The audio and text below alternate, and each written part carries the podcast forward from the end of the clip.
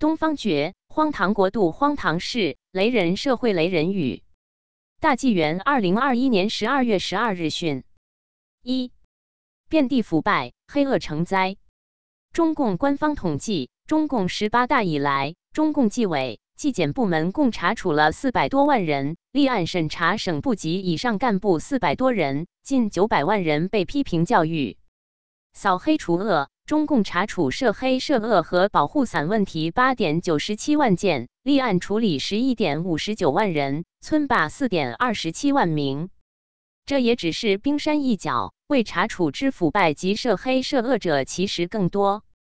贪占腐败何其多，更有群官涉黑恶，自吹自擂，伪光正，剥去画皮是恶魔。二，独立参选，频受迫害。今年下半年至明年上半年是大陆各县、区、乡两级人大代表的换届选举之年。近期，中共党媒开始大力宣扬所谓的全过程人民民主。与此同时，包括北京在内的一些省市的独立参选人却遭到种种非法阻挠与打压，甚至人身自由被限制，生命安全受危害，有的房屋被强拆。在这次投票之前。被称为全过程民主试金石的北京十四名独立参选人发表了停止独立候选人的参选活动的联合声明，因为他们遭受了来自地方维稳系统的恐吓和施压，为了人身自由和生命安全，不得不退出参选活动。他们有的被警察死看死守，有的被限制活动范围，有的被派出所喝茶，有的被警察深夜从家中带走，强制性去旅游。有的被乡政府威胁要强拆其宅，在朝阳区十八里店乡，乡政府于十一月真就强拆了三名独立参选人的家。当地居民郭启增的家被强拆，本人被打伤，其妻被扭伤；还有李海荣的家被被强拆，郭桂军的家也被强拆，其妻被打断腰骨。郭启增和李海荣原本独立参选今年人大代表换届选举。郭桂军曾是过去的人大代表独立参选人。此外，上海、湖北、福建、四川、重庆等地的独立参选人也遭到了地方当局不同程度的阻挠打压，无法正常参选。什么民主人权？谁敢独立参选？暴力强拆房宅，打压迫害致残，喝茶旅游看守。皆是流氓手段。三，如此外卖，谁敢再买？二零二一年十一月二十九日，安徽一名美团外送员竟在顾客的麻辣烫中撒尿，女消费者被告知时崩溃的说已经吃掉了。据说还有在顾客的汤粥里吐痰的。大陆道德太败坏，上梁不正下梁歪，撒尿吐痰汤粥中。谁人消费不悲哀？四，金钱至上，令人寒心。大雪后易发生事故，为了公路畅通，铲雪车义务为三百零四高速公路除雪两天，未受到赞扬。过收费站时却被收费三十元，救援车司机直呼太让人寒心了。义务铲雪为救援，过站却要收费钱，只为金钱，良知无。司机直呼太心寒。五，恐怖凶杀案件频发。在一个正常的社会文化中，充满了人与人的关怀和爱，对生命的敬畏和对神的感恩。唯有中共以恨立国，以暴力杀戮维持统治，并在人民中煽动仇恨。不但中共自己要杀人，还要挑动群众互相杀。所以，中共治下社会充斥暴力之气。各种恐怖凶杀案件频发，曾有杭州一酒店厨师长把酒店店长头给砍了，放在前台。十一月五日，大连金州区正明寺码头，一船员将船长头砍下，提着在岸上游荡。十一于十日，南京玄武区一名外卖员因被顾客投诉差评，还被要求上门道歉，情绪失控，持刀将夫妻割喉，造成一死一伤。同一天，吉林大学第三医院的护士部副主任庞玲将医院院长刘天己的头颅割下后，跳下二十楼自杀。中共以恨立国，凶杀案件频发，砍头割喉，残忍，人人为敌，可怕。六，人民广场，人民进行。北京天安门管委会以疫情控制为由，宣布从十二月十五日起，所有中外游客，无论散客或团客，要进入天安门广场，必先事先通过手机或上网预约。天安门广场不再是民众可以随意进出的人民广场。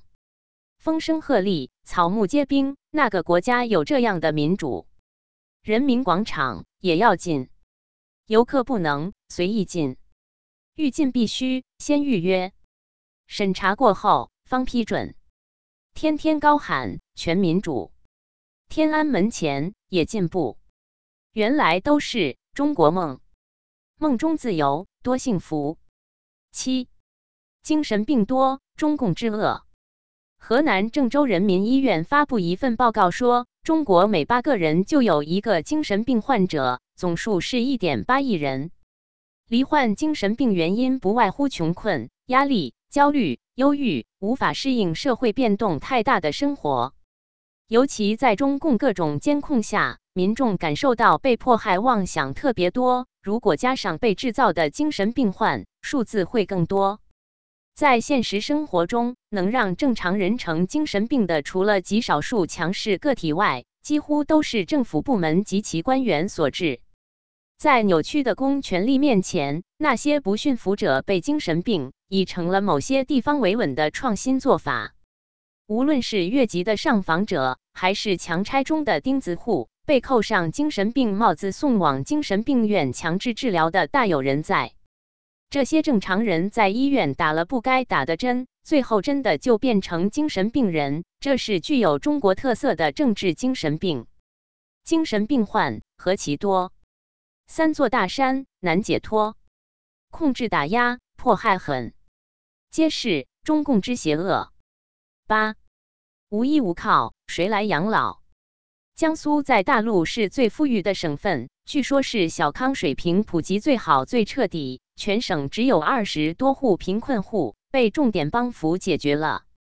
可是就在这最富裕脱贫的省会城市南京，却出现了令人心痛心酸落泪的一幕。一位八旬老奶奶无依依靠，身无冬衣，流落乞讨。网友报道：为御寒，老人全身裹满编织袋，打扮怪异，在大街上行走，身穿单薄秋衣，脚的鞋子外面裹着层层塑料袋。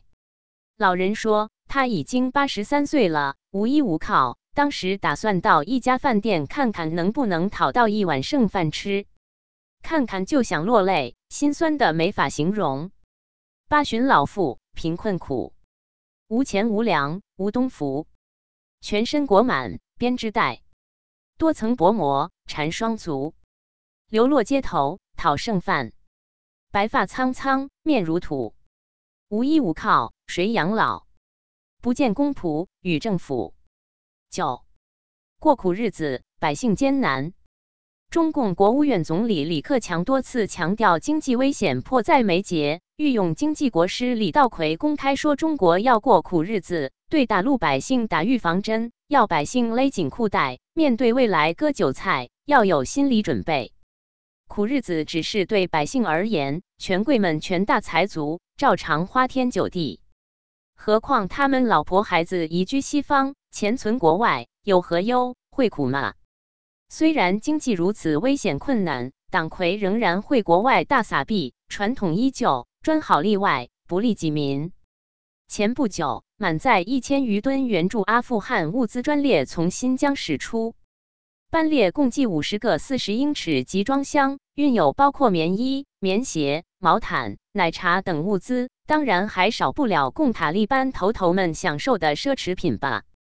十一月二十一日。中共党魁给东盟捐款十五亿美元，还斥资六百亿美元援助非洲，相当于全国社会福利年支出的六倍。不是说全过程民主吗？这些经过当家作主的人民同意了吗？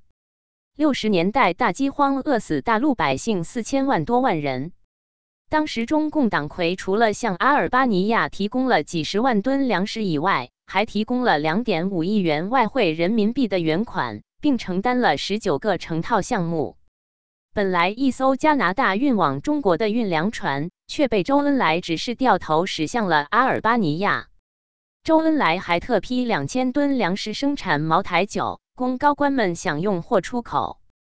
而此时，数千万的中国人正在或已被饿死。毛泽东还在此时修建湖南滴水洞行宫，加之配套公路等费用，也达一亿多元。至于造原子弹之物资费用，又不知多少惊人数目了。他们却不给中国百姓一口救命的粮，也不准逃荒乞讨，致使饿殍千里，死亡无数。